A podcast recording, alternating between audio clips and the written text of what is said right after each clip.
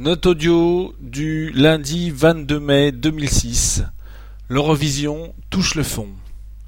Je me suis toujours demandé à quoi pouvait bien servir l'Eurovision et s'il y avait beaucoup de personnes pour regarder ce spectacle affligeant et soporifique. Sans doute, trente ans en arrière, cela devait être un spectacle innovant, doublé de prouesses techniques, pour émettre les images aux quatre coins d'Europe. Aujourd'hui, pas une chanson présentée à l'Eurovision ne présente un quelconque intérêt.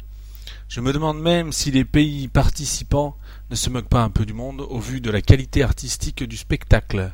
Tout ce qui est présenté ici est ultra kitsch et très mauvais. Mais ce samedi 20 mai, le résultat de ce concours a dépassé toutes les espérances.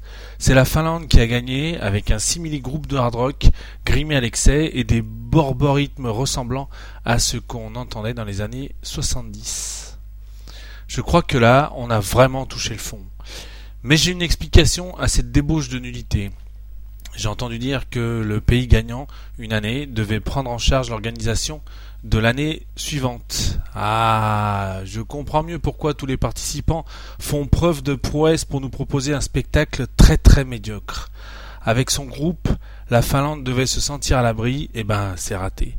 Elle a tout remporté la Finlande, l'Eurovision et le prix du ridicule. Vivement l'année prochaine.